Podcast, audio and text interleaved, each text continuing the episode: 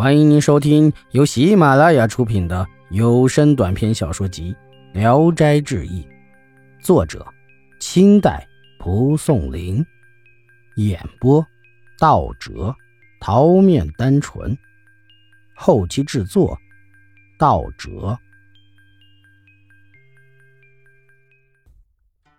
邵世梅，进士邵世梅是山东济宁人。出任山东登州府教授时，有两位老秀才前来拜见。邵世梅看他们的名字似乎很熟悉，回忆了好长时间，忽然醒悟到他前身的事情，便问学社杂役：“某生是不是某村人呐？”又细说了他的相貌风度，都一一吻合。一会儿，两个秀才径直进来，邵世梅拉着他们的手轻谈，好像老朋友一样。谈话间，邵世梅问起高东海的情况。二位秀才说：“他已死在监狱里二十多年了，现在家中还有一个儿子。他只是乡间的平民百姓，你怎么知道？”邵世梅笑着说：“呵呵，他是我的故旧亲戚。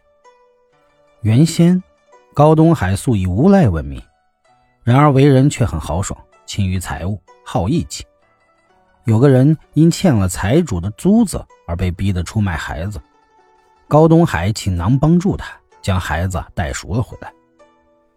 他与一婆子很要好，这位婆子因为成了盗贼的窝主，官府追捕他甚急，婆子逃到高东海家躲藏起来。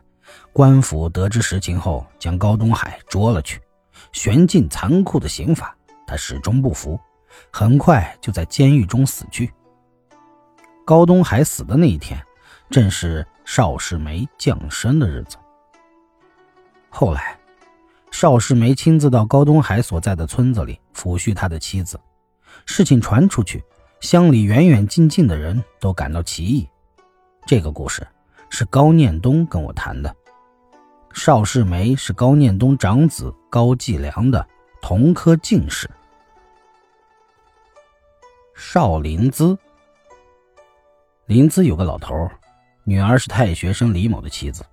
还没出嫁时，有个算卦先生给他算命，说他将来定受官府的刑罚。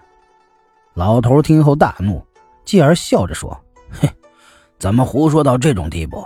先不说大户人家的女子必定不会涉足公堂，难道凭着一个奸臣还能庇护自己的妻子吗？”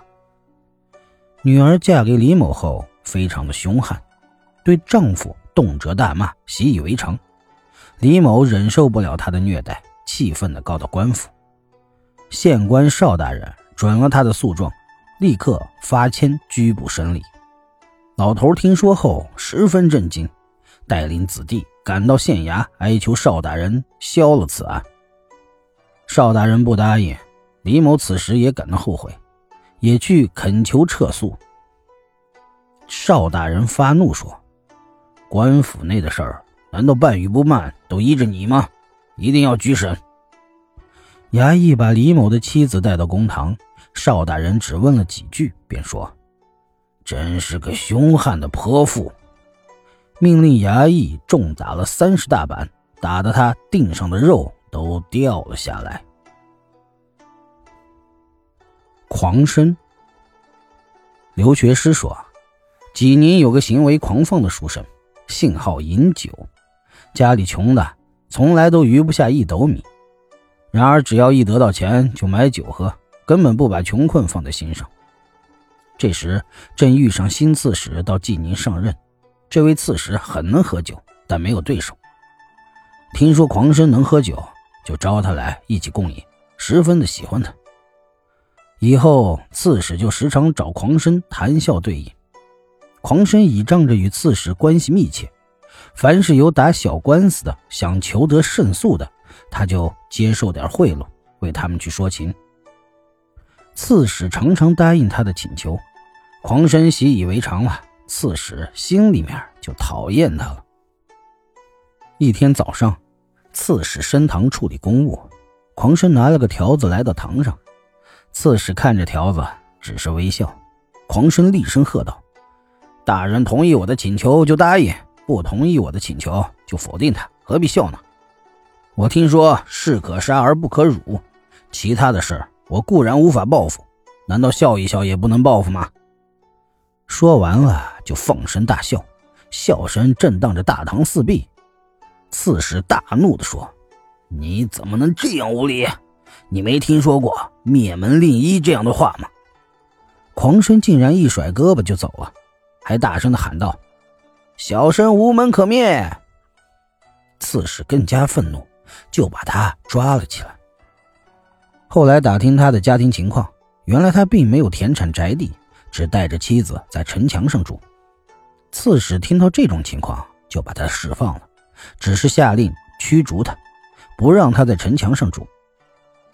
朋友们很同情他狂放的行径，给他买了一小块地，买了一间小屋。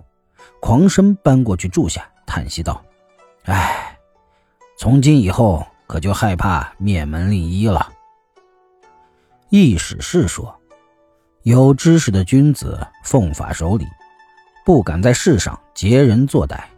皇帝大官能把我怎么样？”然而仇视他还能得到他加以定罪，只因为有家门存在的缘故。